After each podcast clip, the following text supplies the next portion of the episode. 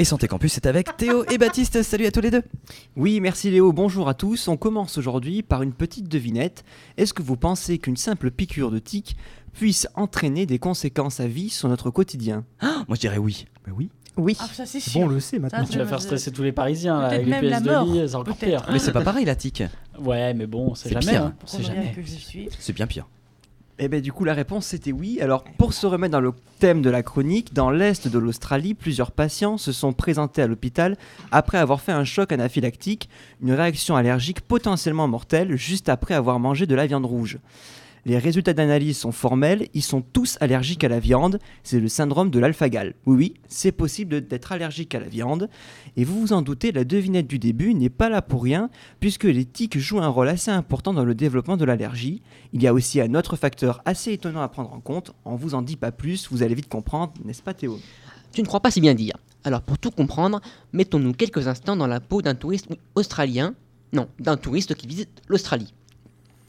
Tout est là pour passer de bonnes vacances. Soleil, température, cadre magnifique, et tout d'un coup voilà qu'une tique fait son apparition. Ouh.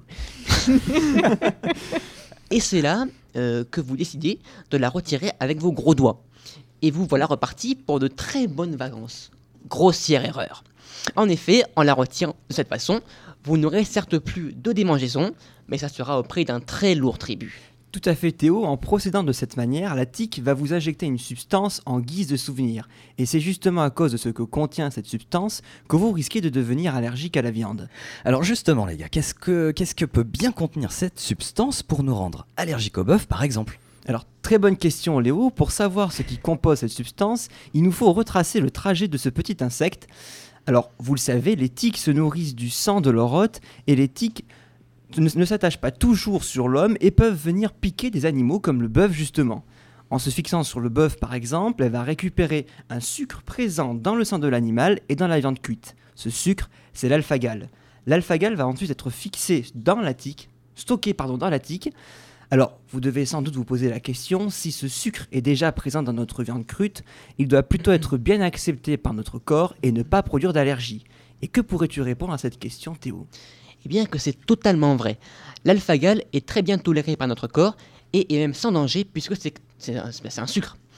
On en ingère très souvent en mangeant tout type de viande sans jamais tomber malade. Il est donc quasiment impossible qu'il puisse engendrer une réaction allergique. On peut donc penser qu'une autre molécule va venir rajouter son grain de sel.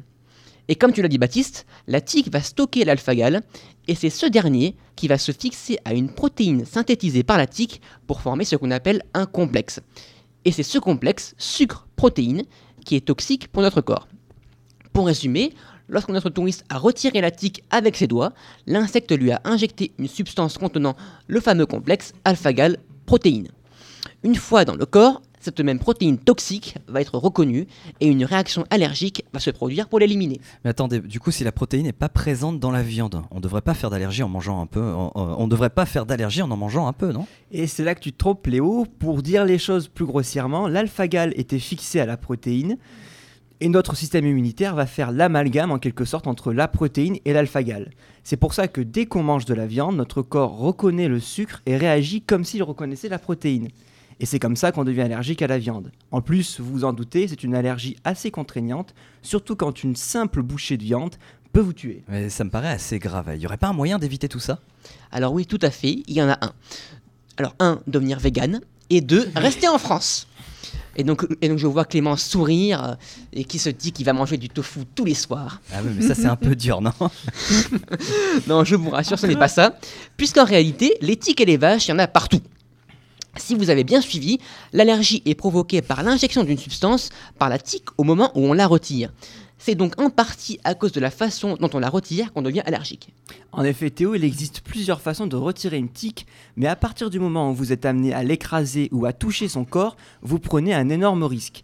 On oublie donc les pinces à épiler ou toutes sortes de pinces, et bien sûr, on n'utilise pas ses doigts. La façon la moins risquée de retirer une tique est tout simplement d'utiliser un pulvérisateur d'éther. C'est un gaz qui va congeler en quelque sorte la tique et la tuer.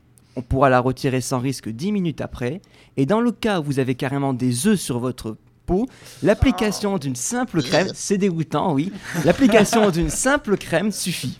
Vous voilà donc maintenant prêt pour n'importe quelle expédition dans la nature sans risquer de faire une croix sur les barbecues entre amis. Allez, à la semaine prochaine.